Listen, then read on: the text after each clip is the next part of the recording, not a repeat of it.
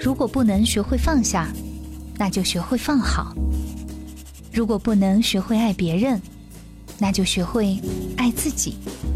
因为相同，所以共鸣；因为不同，所以互补。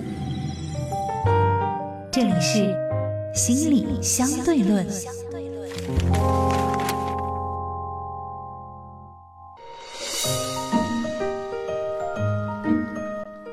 Hello，欢迎收听心理相对论。大家好，我是大月月。今天我们邀请到老朋友杜杜老师做客直播间，和大家一起来探讨一个话题，那就是固执。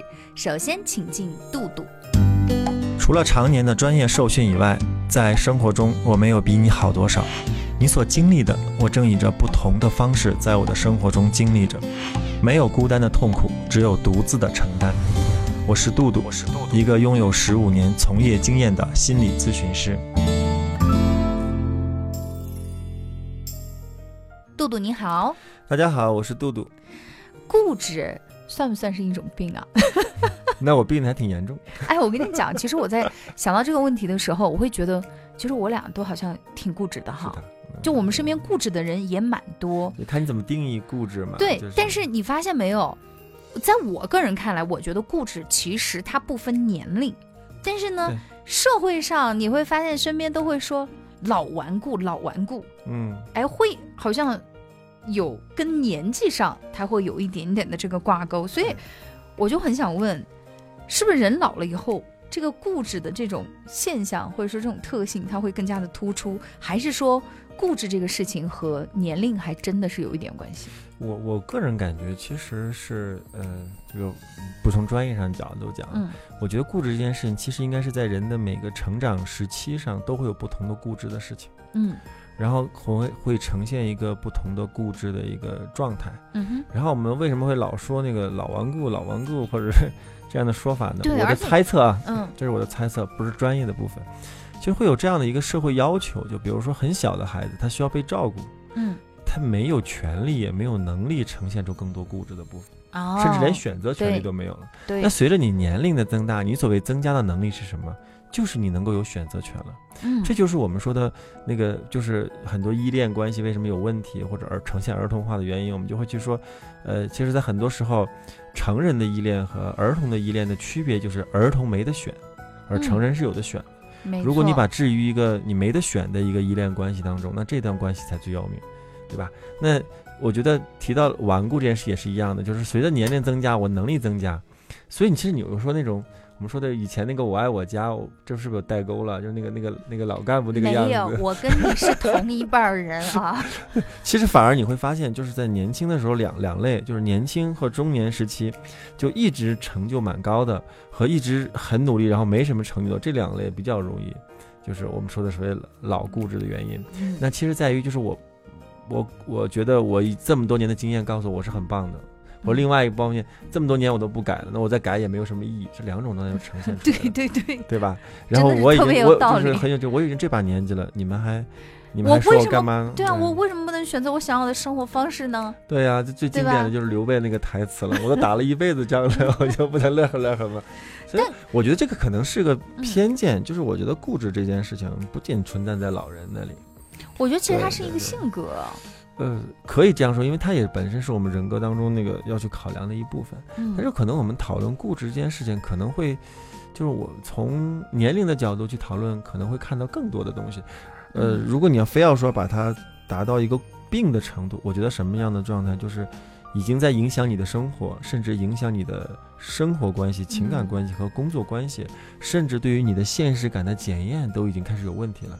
就明明已经病的不行了，然后我没病，我没病，我觉得这种固执可能就是我们说的有问题了，或者是明显在这份恋爱关系当中，这份关系也可能因为你的不改变和固执，已经马上就要破坏这个关系了。然后你又很珍视这份关系，那你还不做改变，那这份可能就我们说的是是有问题了。其实你知道吗？固执跟他如果朝好的一个哈比较褒义的，就是坚持，嗯，对吧？坚定，嗯啊，类似像这样的一些品质，比如说自信呐，就是固执的人都可自信呐，对吧？你看这些东西是不是？对啊，所以你刚才问我，你说固执算不算病？我这个肯定不像这个天才和疯子之间就一线之隔，你怎么去把握这个度？你发现没有？而且就像我们刚刚讲的，你在做一些选择的时候，如果说不是有那么一些偏执在里面，他怎么去坚持，对吧？嗯嗯。但是到了某些事情上，他这个偏执又会让自己变成一个固执的人。偏执和固执这种状态，其实是我们在。成长和心理成长前期一定会存在的一个状态，明白。在专业上，我们叫偏执分裂为态，那这个部分一定会存在这样的一个状况。嗯，但随着，所以会听到那句话吗？就是随着我们年龄增长，所谓的固执的改变的另外一面，就是我们的包容性和妥协的能力在增加。嗯，所以这个部分好像就会有一个改变。所以我们它就有点像中和一下。对，我们以前节目也谈过嘛，就是我们怎么说一个人。成熟的那个阶段嘛，就是能够跟周围的环境妥协，这是第一步。第二步，能够跟他人妥协。那最终极的成熟就是能够跟自己妥协。对啊，所以你会发现，他这个成熟的标准又跟固执部分是反着的。嗯。但是你知道吗？固执其实，在某种程度上跟内心的某些信念是有关系的。对，所以其实我就想问你，人为什么会我们说的固执己见啊？嗯。而且。呃，我我们大家会觉得固执是一个贬义词，是因为它有一种现象，就是它拒绝反思和一切的变化。对，而且这个拒绝反思和更重要的部分是带来对关系的迫害。呃，对，其实我觉得这个才是大家对于固执这个词语把它贬义化的一个点。嗯，但是你会发现，我们会说，哎，这个人很固执，这个人很固执，但是。不太容易去发现自己身上固执的那些事情。因为我们说些小一点的事情，就比如说，我们对于某些信念的坚定不移的认为，就一定是那个样子的。嗯，比如我跟你说，开车。笑什么？我就觉得开车是一个，你知道吗？我我开了很多年车，我就觉得啊，我就觉得那个左转就应该在最左边。但你会发现，就最近的很多那个路的划线，它因为那个路口小嘛，它的左转是最右边。讲在左转道在右边这件事情，是被我很多就是，呃，外地的朋友来说你们昆明为什么有些左转道在右边？这些是我们很我说哎，你们的城市没有吗？因为我我们昆明的老城区有些路口比较小嘛，如果你挑头的话，我能理解。如果挑头你在最左边，其实得要打两把，但是你要在最右边，其实从专业上这这这个这，我觉得是有它合理的部分。对。但是我在说这个事情的时候发现，其实有很多很小的故事是不太容易被我们发现的。嗯。你发现这件事，我就天然认为左转道就该在最左边，然后。到坐到最左边，一看脚底下，哎，是个直行，然后就开始骂娘，会有这样的状态，对吧？我也会，但是你会发现，其实这就是不被我们察觉的固执。那是其实你会发现，它跟我们有很多信念的部分其实是有关系的。嗯，我们要举，还会举出很多的，比如说，我们到云南最有意思的地方，就我觉得干江米线和双江米线都好吃，但有我的朋友的。就有 就老昆明人就会觉得，嗯，你不当吃。对呀，然后我就觉得，我对我这个外地人，我我作为外地人能够看到这一点，嗯，就是呃，就是好像有些朋友就坚决不吃米线这件事情。我跟你讲，原来我们做美食节目的时候啊，就是每次都要因为到底是细米线好吃还是粗米线好吃，你知道吗？就每次你一发这个话题，你包括现在，如果你在就是自媒体平台你去发。哇，那都是吵声一片，对对，就大家都有自己的执念。对，还有地方就是，然后云南的米线和广西的米粉到底有什么区别？你发现没？其实我我刚才前的是一种认知识的认同的左转这件事啊，你看后面这是个文化和饮食和地理的一个认同，那其实也会有些有些固执，对吧？就会觉得哎，啊那这东西怎这东西怎么吃？对，你发现就是，而且就是老昆明人，就有很多我身边有这些地道的啊，就是你带他去吃他，嗯，不好吃，那种细米线，嗯。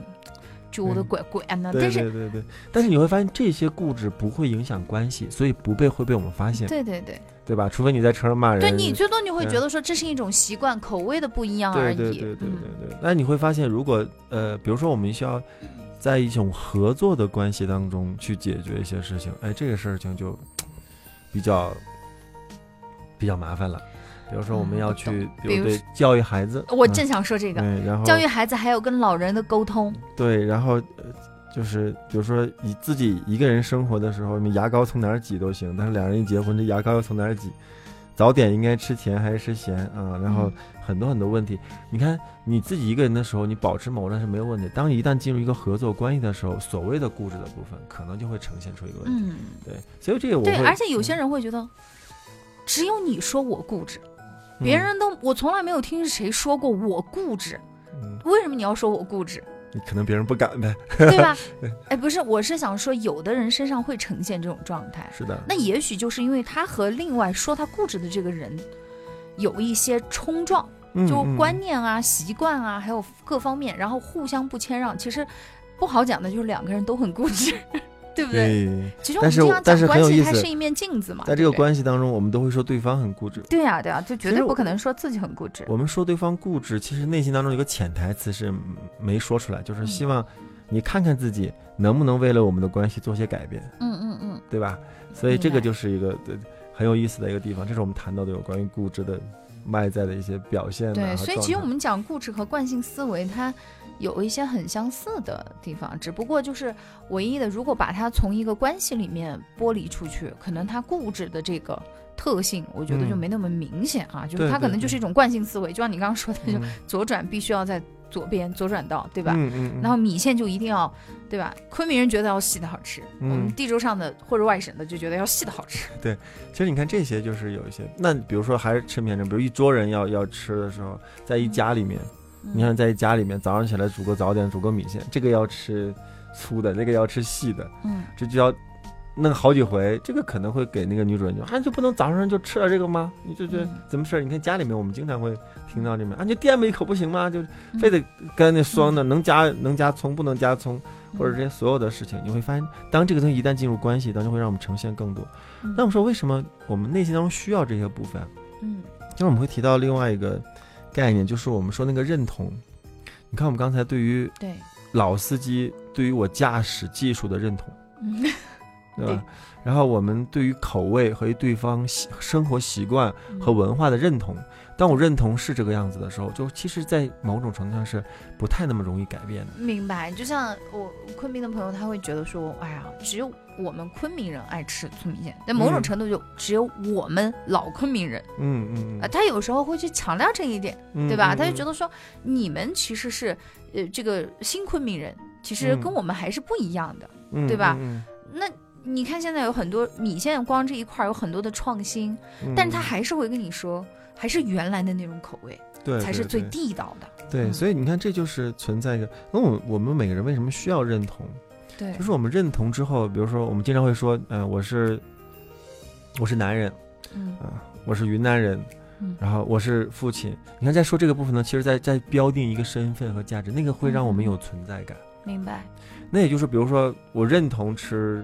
酸米线和干米线，就比如一帮朋友说，像你在台，就是在群里面在抢，哎，你看我有一波人，嗯，你看我有一波人是支持我吃粗米线的，一波人支持我吃细米，那你会发现啊，是这样的。那你看，不是所有人，你看外省来了很多朋友，都觉得这个你们这个云南这个怎么在最右边？那你看，其实是有一波人支持我的，也就是说，你会发现我们所谓固执的那个部分，会有。一波人在那里，而那个部分是一个小的群体，而在那个群体里，我们会有存在感，会有被理解的共生感。就比如说几个老头坐门口啊，你跟还不行，你就自己出来吃吧，你在家犟什么犟啊？你会发现这帮老头就告诉你一个解决方式或怎么样，他会形成一种认同的。比如说，哎呀，在家不就是那样吗？吵吵闹闹的，或者怎么样？哎，在家不应该是。那个和和气气的，哎呀，家里面就是只有很多很多细碎的事情。哦，我一定要为家做更更大更大的贡献，我才这个家。你看，其实这是不同的信念和文化来保持着这样的一个状态，而内心当中其实这种认同感，而让我们有我们正存在在那里。其实这是一个关乎一个我们如何存在在这里的一个状态。啊，懂了。对，所以你看这一方面是我们直接的认同，还有一个。那个我们心理学经常会讲的叫那个反向认同，叫做我坚决不成为什么什么。但是不是经常有一句话吗？我最终还是要活，还是活成了我最讨厌的那个人的那种样子，这个？这个是这个是我们后面要后面要谈的部分。我们还会坚决不做某些事情，嗯，就比如说我在某些衣服上，我坚决不穿某个颜色。其实那个事情可能会针对某一个人的效仿和模仿，我一定不能穿成他那样，太丑了。你笑什么？不是因为你在说这个，我就在想，我说我我在想，我说我是坚决不穿那些红色的衣服，但是我说，哎，我偶尔还是会穿的。我就在反思我自己是不是这么固执。你想想，你周围的人谁经常穿那个？而且估计不是我不亲我是因为我我不喜欢那个颜色。哎，你仔细想想，你家里周围一定会有喜欢穿大红大紫，然后我讨厌，是不是？对，然后讨厌他，喜欢他的这样的品味。还有就是，有些，比如说我们说，啊，对对对，是的。我坚我坚决不要成为什么样的男人，就可能，比如童年的父亲他是那个样子的，就是我坚决不要成为，就他做的事情我一定不做，甚至会变成他，就是我们说爱屋及乌，还有相反的一个部分，甚至他做的所有的事情我都不做。嗯，这也是一种反向的一种认同，而这个部分也会形成一种内在的固执。其实内自也是在维护自己的，我是一个什么样的人，我是以什么样的。他是在维护一种自我认同的那个部分。对对对对对对对对。对，但是这个就是会呃，我们以前的节目经常会提到一个非常重要的成语，叫刻舟求剑嘛。那它之所以会成为问题，是因因为我们每个人的年龄会长，这个年龄长不只是一个数字，其实年龄长包括我们的生理在长。嗯，心理在长，嗯，甚至在某种程度上，我们周围的人文、地理环境都在发生变化。对，所以我其实我特别想请教一下杜老师，社会发展这么快，对吧？那我觉得一个人其实他的人生，就像你刚刚说的，他会不停的进入到另外一个阶段。那你当你进入到新的一个阶段，你必然会面对一些变化。嗯嗯，那我们是不是应该适当的，能不能给我们一些方法？就是说，呃，有些是我们能意识到的固执，有些是没有办法意识到的固执，能够让我们走出这些固执的陷阱，更好的进入到人生的下一个阶段。其实我觉得这是蛮重要的一件事情。所以，呃，这个就会有两两个方面的谈，就是我们说，如果假如说固执或其实是我们内在的信念、文化。很多习惯，甚至是反向认同的部分所形成的。那其实我们在人生当中啊，那个发展的过程，就是 经常会建议大家去，呃，多去交交朋友，嗯，多出去走走，多去去看看，看看不同的人文和文化。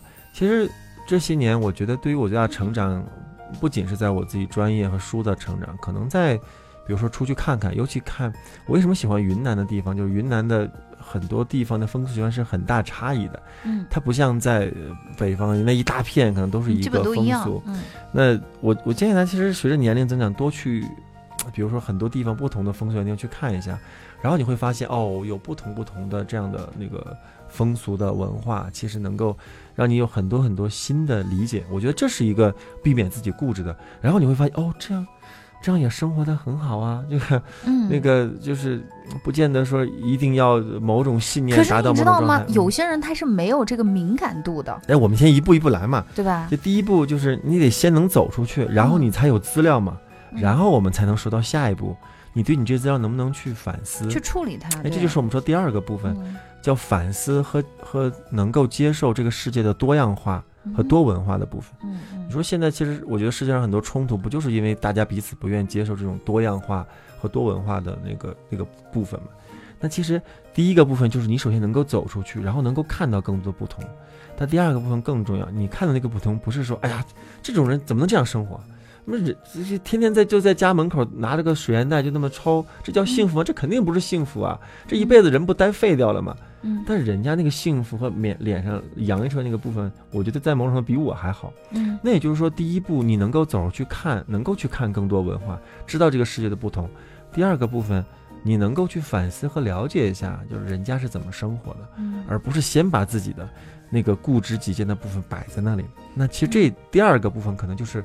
大约要说的，哎，如果有反思力，我们可能就会有很多很多的不同的成长和和而且我觉得，除了反思力之外，你还要能够，就是从不同的人身上去看到一些不一样，以后用到自己的生活里面，对对对对对吧？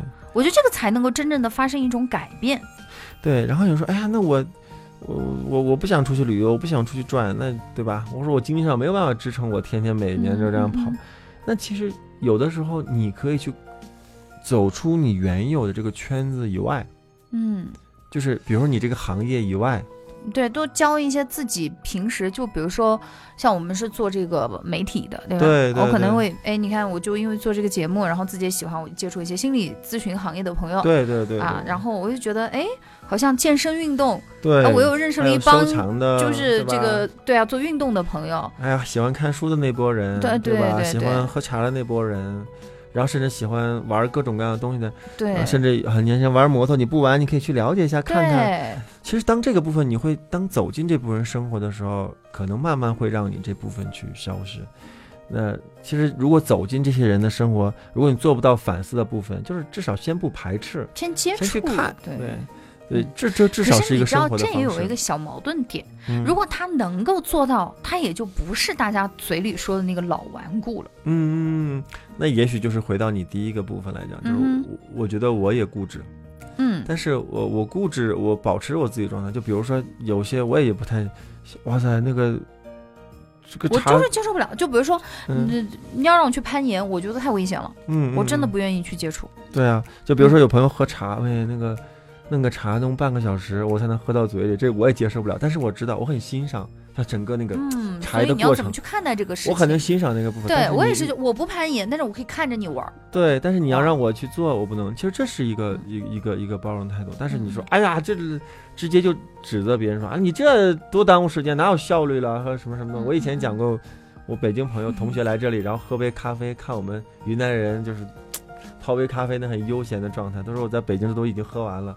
那这就是两种不同的文化，但是他能接受，哎，这是一种休闲的生活方式。对他不会去用自己的这个眼光和角度去进行一些批判式的这种形式的评价，对吧？所以，所以如果是像你说的那种，哎，我也不愿意去看，我也不懂，完全不走，然后那种固执的状态，可能会进入到一种比较危险的状态。嗯，因为那个，所以这才是为什么一开始我提问的。我说固执算不算是一种病？嗯，如果你能做到后面一点，多出去，多走走看看，是多走出自己的圈子，就是这两个层面走出，一个是走出地理层面，一个是走出你的那个关系层面，对人际的这个方面的。对对对，然后你会发现有很多人的想法和讲法其实是跟你不太一样的。嗯，那这是呃一个部，另外一个部分就是我们得有的时候需要看到自己的。很影响，就一直在那个支持着我们，保持我们非常固执的状态。就是我说的那个反向认同的那个部分，就是好像我有个反面教材，我坚决不要成为什么样子。那这一部分的改变，其实比前面的改变要更困难。这就不太像那个我们说你走去看看，其实走去看看，他对某些部分是有极度的排斥的时候，是甚至是反向认同的部分，他即使看了也不会去反思，甚至都不会去看。那所以这这个部分可能会影响他，呃，那这个部分多少就可能会跟内在的某些童年的创伤和成长当中的一些固执和退行的背景的部分有关，而这部分可能我们需要在咨询室里去谈一下。明白。对，然后那个因为那个部分是坚决，其实已经会影响到自己的整个人生的成长，还有生活的一些关系里，就生活里的关系的这个部分了。对对对，就是我我能够看到的，就在我来来访当中，就是。比如说家里某一个不太负责任的人，然后导致孩子在成为那个家庭的某种一员当中形成那种过度负责任，就是自己已经累得不行了，能睡五六个小时，但是一定要把家里各方面事情维持得很好，就是那种在在坚守着一种信念，就是如果我有丝毫的对这个家的不负责任。或者不尽心，可能我就成为了那个人，而我坚决不要做这件事情，就甚至会把自己弄得极度的疲惫，包括在呃经济上、精力上和很多很多东西。就是我们有的时候在看父母跟孩子的过度的付出当中，其实都有反向认同的那种味道，就是我我父母没有提供给我的，或者我父母没有给我的，一定要完成这样，这这个反而会形成另外的一件事情。嗯，所以以反向认同的方式去形成的某些概念，其实我觉得可能需要去调整一下。嗯，好的，对对对。那今天呢说了这么多啊，我想每个人其实都会有一些固执己见的时候，所以说呢，怎么样来走出固执这个给我们带来的一些思维陷阱，我觉得是大家需要去。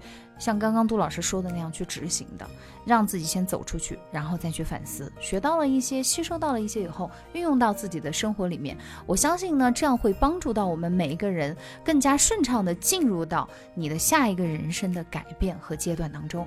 好，今天节目就这样，非常感谢大家的收听，我们下期节目见。我是戴月月，我是杜杜，我们下期见喽，拜拜，拜拜。